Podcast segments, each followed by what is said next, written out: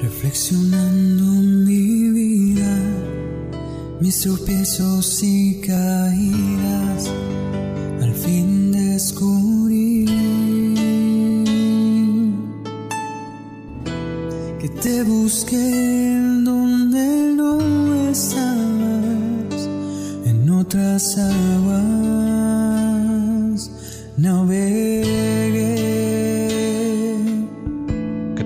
Sean bienvenidos una vez más a este su podcast favorito, Camino a la Santidad.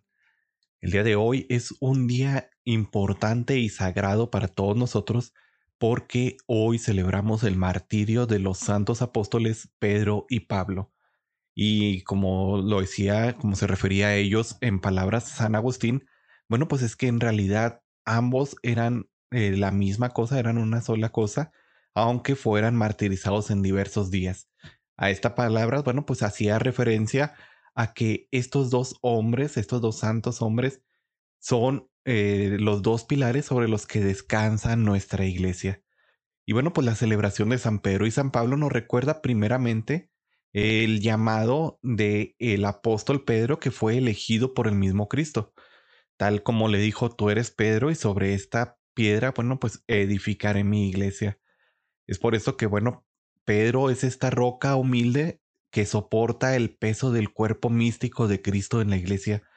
Esta es la razón por la que el Papa, sucesor de Pedro y vicario de Cristo, bueno, pues es el principal fundamento eh, visible y perpetuo de la unidad de los obispos eh, y de la multitud de los fieles.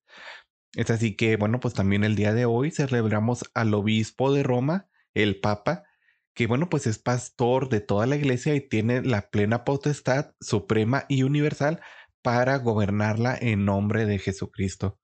Y bueno, pues hoy también es el día del Papa para que todos los que quieran felicitarlo por medio de las redes sociales, bueno, pues pueden hacerlo.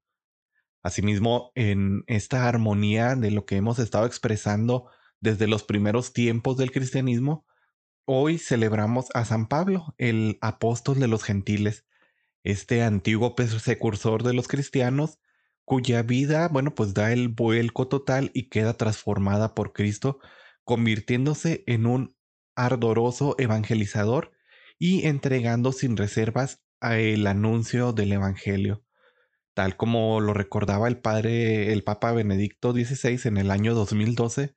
La tradición cristiana siempre ha considerado inseparables a Pedro y a Pablo, Juntos, en efecto, representan todo el Evangelio de Cristo, aunque humanamente muy diferentes uno del otro, y a pesar de que no faltaron conflictos en su relación, bueno, pues han construido un modo nuevo de ser hermanos viviendo según el Evangelio, un modo auténtico hecho posible por la gracia del Evangelio de Cristo y que actuaba en ellos. Según el seguimiento de Cristo, bueno, pues conduce a esta nueva fraternidad. Y bueno, pues tan atrás como en el siglo IV ya se celebraba una fiesta en memoria de los santos Pedro y Pablo el mismo día. Aunque el día no era el mismo en Oriente como en Roma, bueno, pues aún así ya se festejaba. Según el martirologio, las fechas en las que celebraban en el calendario griego, bueno, pues se celebraba allá este eh, una fecha diferente. Y bueno, pues la fecha, la fiesta principal, perdón, de los santos Pedro y Pablo se ha mantenido en Roma este desde siempre, el 29 de junio. Tan atrás como allá en el siglo tercero y cuarto, desde entonces estamos festejando a los santos Pedro y Pablo, bueno, pues de manera junta, de manera conjunta. Y bueno, pues este, vemos también eh, esta fiesta tan importante para nosotros que, que bueno, pues en estas fechas eh, se cree aproximadamente que los restos de los apóstoles fueron trasladados a las catacumbas en la, ahí en Roma.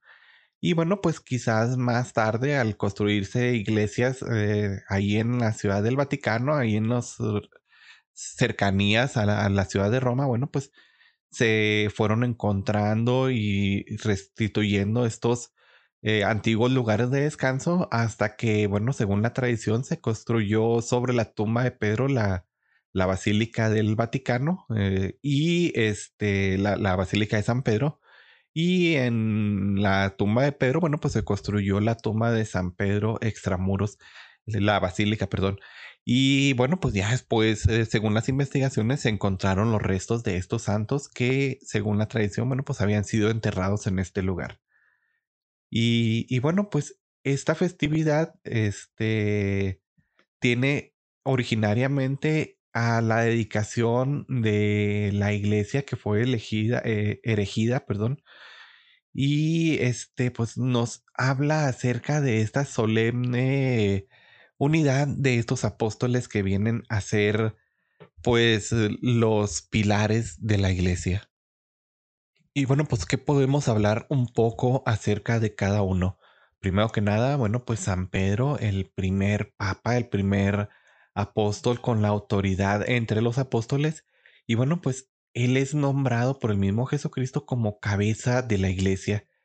Es el que generalmente hablaba primero entre los apóstoles y bueno, pues aparece en muchas escenas dramáticas del Evangelio. En Pentecostés, bueno, pues Pedro es el primero que predica a la multitud y es quien realiza una curación milagrosa en la naciente iglesia. Es también Pedro quien viene a dar la revelación a los gentiles de que fueran bautizados y aceptados como cristianos. Su preeminente posición entre los apóstoles estaba simbolizada en el mismo principio de su relación con Cristo. En su primer encuentro con Cristo, bueno, pues este le dice que su nombre sería cambiado a Pedro, que se traduce como roca. Este hecho, aparte de eh, en el Evangelio, bueno, pues solo lo podemos ver como otra única persona, Abraham, que es llamado también como roca. en el Antiguo Testamento solamente Dios, a Dios se le llamaba la roca. En la antigüedad la palabra roca no era usada como un nombre propio. Y bueno, pues es así como este, se sugiere que, bueno, pues desde ahora, este, Dios pues quiere dar este lugar de, de roca a Simón Pedro, a este pobre pescador. Cristo no estaba haciendo esto sin sentido y tampoco los, los judíos, este, cuando daban un nombre. Este nuevo nombre es cambiar la situación de la persona. Cuando el nombre de Abraham es cambiado, bueno, pues le da una nueva misión y es cuando el Señor, bueno, pues hace de él una alianza para este nuevo pueblo. Pero ningún judío, como hemos visto, se había llamado Roca. Los judíos daban otros nombres, tales como nombres tomados de la naturaleza, como Barak, que significa relámpago, Débora, que es abeja, Raquel, que significa oveja, pero nunca roca.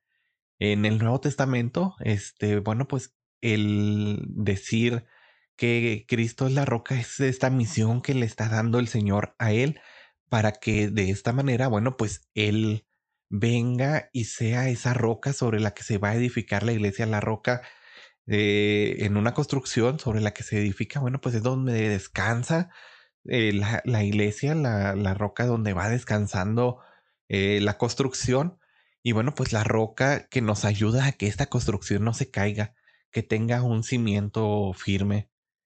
Y, bueno, pues este, esta llamada inusual, este cambio de nombre que el Señor hace con Pedro, bueno, pues lo ayuda para que lo ponga en un lugar especial en esta nueva misión que le está encomendando.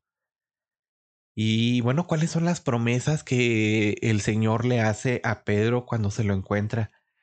Eh, le dice, bueno, este, Tú serás esta roca sobre la que edificaré mi iglesia, y las puertas del infierno no van a prevalecer sobre ellas. Te doy la autoridad para que lo que desates en la tierra, bueno, pues sea desatado en el cielo, y para que lo que desates en el cielo, eh, digo, para que lo que ates en la tierra sea atado en el cielo, y para lo que desates en la tierra sea desatado en el cielo. Esta autoridad de las llaves que le está dando para que, bueno, pues dirija y lleve a buen término esta iglesia y lo hemos visto a lo largo de una sucesión apostólica interminable desde aquellos tiempos hasta el día de hoy, en el que, bueno, pues este poder de las llaves se va transmitiendo de un papa a otro gracias a esta sucesión apostólica. Entonces, bueno, pues esta es una misión tan importante que le da a Pedro de que todo lo que haga aquí, todo lo que ayude, todo lo que eh, deje aquí para bien de la iglesia, bueno, pues va a estar también para bien en el cielo. Y todo lo que alguna vez haga aquí en la iglesia que desate, bueno, pues también allá. Este es el signo de la autoridad. Una ciudad amurallada tiene una gran puerta y esta puerta tiene una cerradura que, una cerradura que funciona con una llave. Dar la llave de la ciudad es un honor muy grande que todavía en el día se da porque significa dar un libre acceso y una autoridad sobre esta ciudad. La ciudad de la que Pedro está recibiendo la llave no es nada más que la ciudad celestial. Este es el mismo simbolismo para la autoridad que es usado en la parte de la Biblia. Finalmente, después de la resurrección, bueno, pues Jesús se le aparece a sus discípulos y le pregunta tres veces a Pedro, ¿me amas? Esto es para hacer un signo de arrepentimiento debido a sus tres negaciones. Pedro hizo esta firme, este, esta triple afirmación de este amor y es entonces cuando Cristo, bueno, pues el buen pastor, le afirma en esta autoridad que le había dado, apacienta mis ovejas. Y bueno, pues esta es la misión tan grande que Jesús le da a San Pedro, un hombre que hemos visto que era un poco explosivo en sus actitudes, un hombre que a veces quería actuar desde su propia inteligencia y no desde la inteligencia de Dios, pero que gracias al amor que Jesús le tiene, bueno, va cambiando ese corazón y lo ayuda a ser este primer dirigente de la iglesia que llega hasta el punto de dar su vida de la misma manera que el Señor, dar su vida en la cruz. Eh, cuando se le aparece el Señor, bueno, estaban ellos en Roma y dice que estaba la persecución muy grande, entonces los apóstoles, la, la, gente que quería, los primeros cristianos le dicen a San Pedro, vete porque te van a martirizar, te van a, a matar.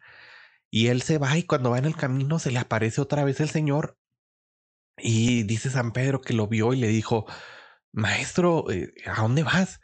Y el Señor le dijo, voy a Roma a que me crucifiquen nuevamente. Es así como, bueno, pues San Pedro entendió que su misión era regresar a Roma y morir en la cruz como un ejemplo para sus hermanos y pues aceptar este llamado que le estaba haciendo el Señor. Entonces él se regresa a Roma, es capturado y es crucificado. Pero él dice, yo no quiero morir de esta misma manera que murió mi Señor, así que crucifíquenme al revés, crucifíquenme con la cabeza hacia el suelo. Y bueno, pues así es como él muere este primer papa sobre que el cual, bueno, pues comienza esta misión apostólica de la iglesia. ¿Qué podemos decir acerca de San Pedro? Bueno, pues San Pedro conocemos que eh, desde muy temprano tuvo una educación muy privilegiada dentro de las mejores escuelas eh, de los judíos, dentro de la escuela de Gamaliel, si no me equivoco. Y bueno, pues él, este, con esta eh, educación que tuvo, pues tenía un celo muy grande por las escrituras. Entonces, cuando conoce a estos primeros seguidores de Cristo, él está convencido de que ellos son unos herejes y de que ellos hablan en contra de la ley que él había estado estudiando. Es así como pide permiso a los sumos sacerdotes para empezar a perseguir a estos cristianos, arrestarlos y llevarlos ante la justicia. Y, bueno, durante gran parte de su vida, él se dedica a esto. Lo vemos en el mismo, en los mismos hechos de los apóstoles, que él menciona que, bueno, pues un joven Pablo estaba de acuerdo con el martirio de estos primeros cristianos. Y bueno, pues él llega a su conversión, a su vida tan, de una manera tan fuerte que cambia radicalmente su forma de ver la vida. Cuando va en este camino a Damasco a capturar a estas comunidades cristianas que se encontraban ahí, el Señor lo tumba del caballo, o al menos es lo que se cree según la tradición, pero lo que sí se sabe es que el Señor le habla y le dice que por qué lo está persiguiendo, que por qué está persiguiendo a sus hermanos cristianos. Eh, Pablo pues no sabe qué ciego en ese momento, no sabe realmente qué decir, qué hacer. Y, bueno, durante tres días él está en esta oscuridad hasta que llega el tiempo en el que, bueno, pues recupera la vista gracias a la ayuda de uno de los cristianos que viene a su encuentro. Y bueno, pues él comienza a tener un cambio radical en su vida. Desde este momento se encarga de predicar a todos los judíos y a todas las personas, este, probablemente al sur de Damasco, y de empezar a decir esta conversión que él ha tenido, empezar a decirle a todo el mundo que él estaba equivocado porque el verdadero Hijo de Dios, bueno, pues es aquel que los cristianos predican. El verdadero Hijo de Dios es Jesucristo. Y bueno, pues sus trabajos apostólicos lo llevan durante 12 años en un camino muy fructífero. Muchos de los escritos del Nuevo Testamento pues son las cartas de Pablo, todo lo que sabemos de Pablo, toda la teología que él nos va compartiendo en esta iglesia. Y bueno, pues él comienza esta misión evangelizadora principalmente a los gentiles. Y bueno, pues así junto con Bernabé se embarcan con destino a Chipre y empiezan a predicar en todos los eh, lugares allá lejanos a todas las personas que bueno, pues eran los gentiles los que no pertenecían a la religión judía. Es gracias a San Pedro que bueno, pues nosotros hoy en día podemos pertenecer a esta iglesia tan hermosa, a esta iglesia católica. Gracias a San Pedro, esta evangelización se expandió durante mucho tiempo y se expandió durante en una área muy grande.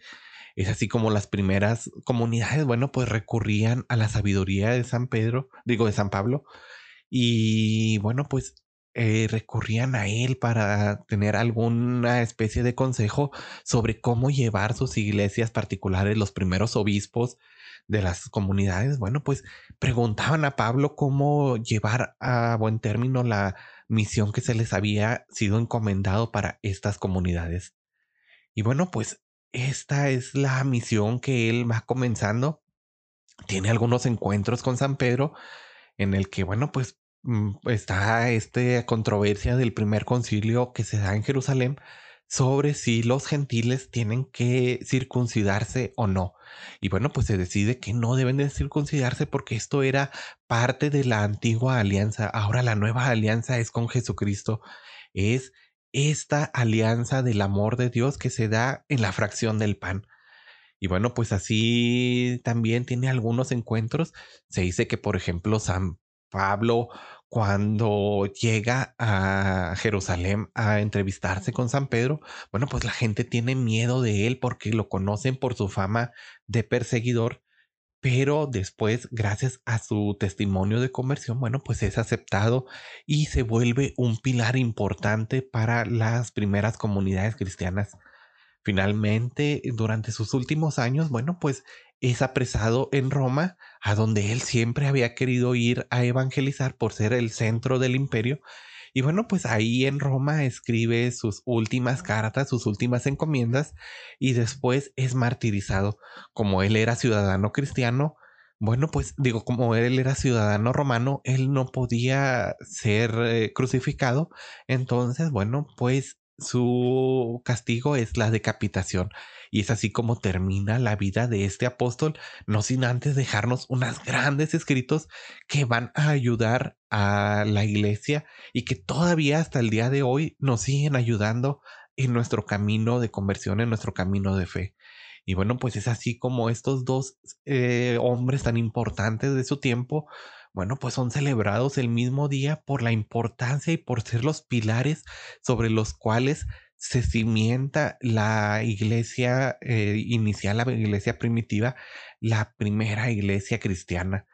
Y bueno, pues esta tradición tan grande de festejarlos juntos nos ayuda a recordar un poco todo lo que ellos nos dejaron, el, esta sucesión apostólica y estas cartas que nos van dando luz acerca de cómo debemos de comportarnos en esta vida con el Señor, esta vida con Cristo y este ejemplo que nos dan ambos de su conversión, de haber sido hombres eh, un poco coléricos, un poco eh, enojones, pero que cambiaron su vida y se entregaron por completo al servicio de Dios. Cada uno, pues, con su misión. Unos predicando a los judíos, otros otro predicando a los gentiles, pero juntos predicando el amor de Dios. Y bueno, pues esto ha sido todo de mi parte el día de hoy. Esto es todo lo que puedo compartirles acerca de esta fiesta que celebramos el día de hoy de San Pedro y San Pablo. No me queda más que agradecerles por seguirme escuchando y pues decirles que Dios los bendiga. Hasta luego.